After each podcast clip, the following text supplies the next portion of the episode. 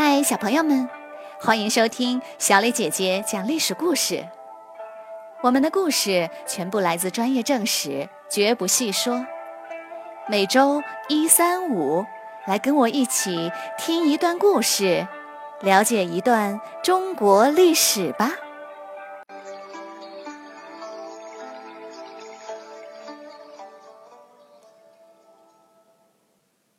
今天我们要讲的故事的名字叫做《凤迎天子》。曹操打跑了吕布后，重新占据了兖州。他又往西打败了几支黄巾军，驻军在许县，离洛阳只有四百里。不久，一路逃难的汉献帝回到了洛阳，他如同无家可归的孤儿，没有人可以依靠。皇帝的威严早已荡然无存。有人建议袁绍把汉献帝接过来，也有人反对。呃，把皇帝接过来的话，什么事儿都要上奏，还要服从他，这不是给自己找麻烦吗？再说，汉献帝是董卓扶持继位的，袁绍可放心不下，决定不去管他了。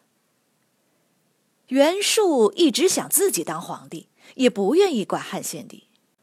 吕布倒是愿意，但他刚被曹操打败，远离洛阳，有心无力。令汉献帝更加无奈的是，在洛阳的各将领们又相互争斗起来，他们打来打去，其中一个见局势不利，就写信叫曹操前来帮忙。曹操立刻开会讨论。有人说，如今天下大乱，皇帝只是个没用的空架子，洛阳的几个将领都不是好惹的，我们就不要惹祸上身了。也有人说，皇帝是天下的旗帜，他指向哪个方向，大家就会朝哪个方向使劲儿，事半功倍。要想成就大事，就千万不能错过这个机会呀。曹操想了想后，亲自率领一支军队开赴洛阳。曹操的大军一到洛阳，立刻控制了局势。汉献帝任命曹操为司隶校尉，主管洛阳的军事治安，同时让他主持尚书事务，掌管朝政大权。曹操表示，应该要严惩作乱的将领。汉献帝没有同意。说他们曾护驾有功，不予追究。一个叫董昭的官员对曹操说：“你一来，朝廷就安定了，真是太好了。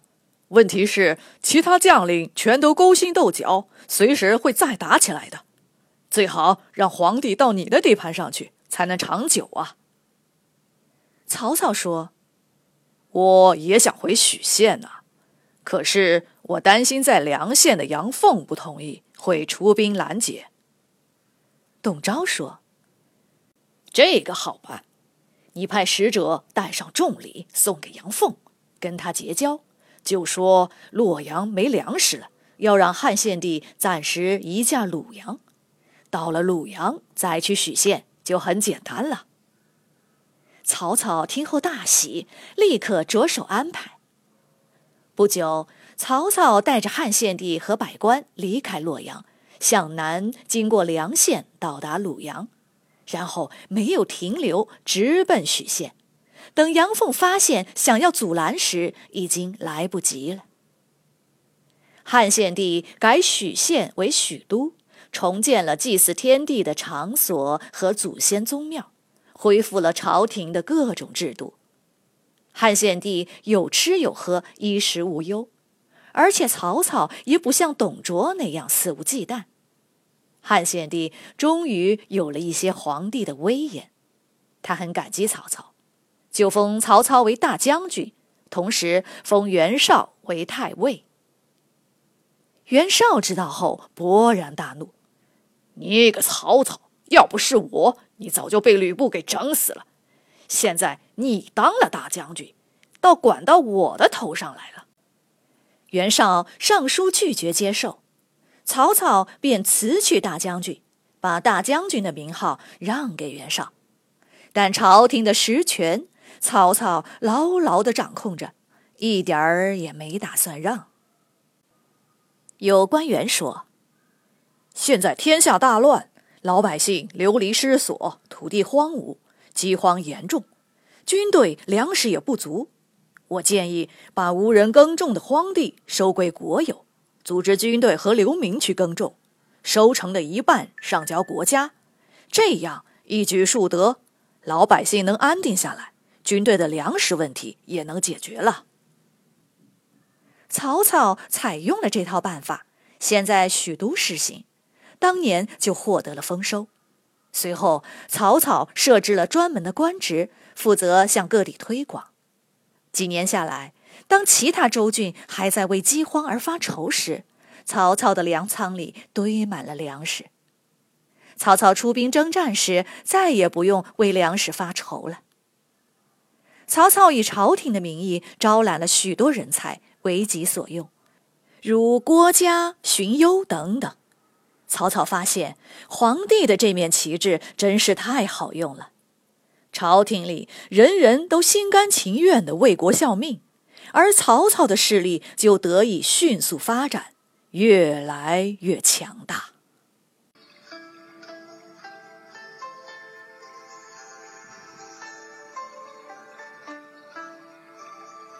小朋友们。今天的故事就讲到这里，请你来说一说，如果你是汉献帝，你会担心曹操成为另一个董卓吗？你会离开洛阳跟曹操去许县吗？欢迎你们到公众号留言或用语音说出你们的想法。感谢你们今天的收听，我们下个故事再会。